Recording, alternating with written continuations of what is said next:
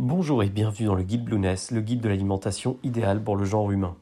Aujourd'hui, nous allons nous intéresser à l'iode. L'iode est indispensable à la fabrication des hormones thyroïdiennes. C'est un oligoélément réclamé par l'organisme tout au long de notre existence. Elle assure notamment la formation du système nerveux au stade du fœtus, au cours de la puberté et jusqu'à l'âge adulte. C'est l'un des principaux composants des hormones thyroïdiennes responsables du métabolisme de base de la régulation de la température corporelle, de la reproduction, de la production des cellules sanguines, de la croissance, ainsi que du bon fonctionnement des muscles et du développement du système nerveux. Dès la conception du bébé, l'iode assure la production des hormones thyroïdiennes essentielles à la glande thyroïde. Ces hormones contrôlent le processus de croissance et de maturation des cellules. Elles participent également au développement cérébral.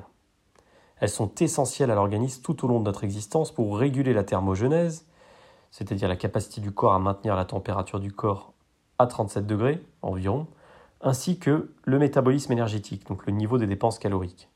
Elle module les synthèses protéiques. Alors quelles sont les principales sources d'iode dans les aliments? La teneur en iode dans les aliments dépend essentiellement des modes de consommation ainsi que des conditions culturelles, géographiques, terrestres et chimiques. Les aliments les plus riches en iode sont les poissons de mer, les fruits de mer, encore eux, les œufs, les algues, les produits laitiers, surtout ceux à l'état liquide comme le lait. Mais on trouve également un taux exceptionnel d'iode dans le sel enrichi en iode ainsi que dans tous les aliments auxquels on a ajouté du sel ou de l'iode.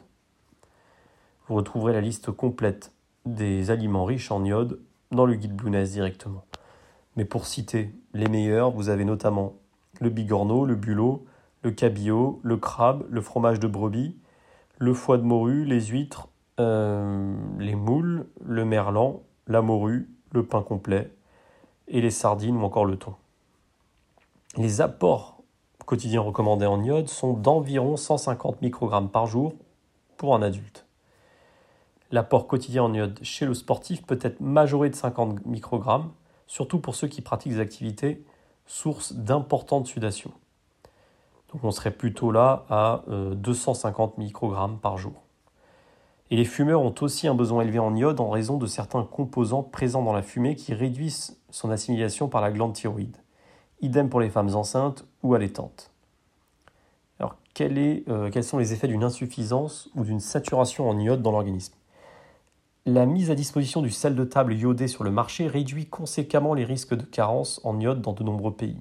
Les rares cas observés se manifestent au travers de l'insuffisance de production d'hormones thyroïdiennes, pouvant causer un retard mental, une hypothyroïdie, des troubles du développement et de la croissance. Dans tous les cas, il suffit de corriger la, différence, la déficience en iode pour restaurer le fonctionnement de la glande thyroïde. Les personnes les plus, les plus susceptibles de souffrir d'un déficit en iode sont les végétariens et les végétaliens, les femmes en âge de procréer, surtout celles qui se préparent à enfanter, les femmes enceintes et les femmes allaitantes. Une simple consultation chez un médecin permet de déterminer si vous faites partie d'une catégorie à risque en termes de carence en iode. Tout excès en revanche d'iode est contrôlable au travers d'un choix alimentaire équilibré. Dépasser l'apport maximal tolérable peut engendrer une hypo ou une hyperthyroïdie, un cancer capillaire de la thyroïde, une thyroïdite ou encore des réactions d'hypersensibilité. Il faut donc faire extrêmement attention en termes de supplémentation. A noter que la dose limite de sécurité est fixée à 600 mg par jour pour un adulte. Cette limite est facilement atteinte grâce aux apports alimentaires quotidiens et l'utilisation du sel iodé un peu partout.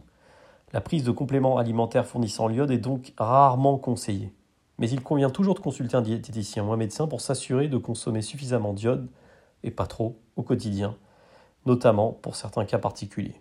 Ce sera tout pour l'iode, à très bientôt dans le guide Blueness.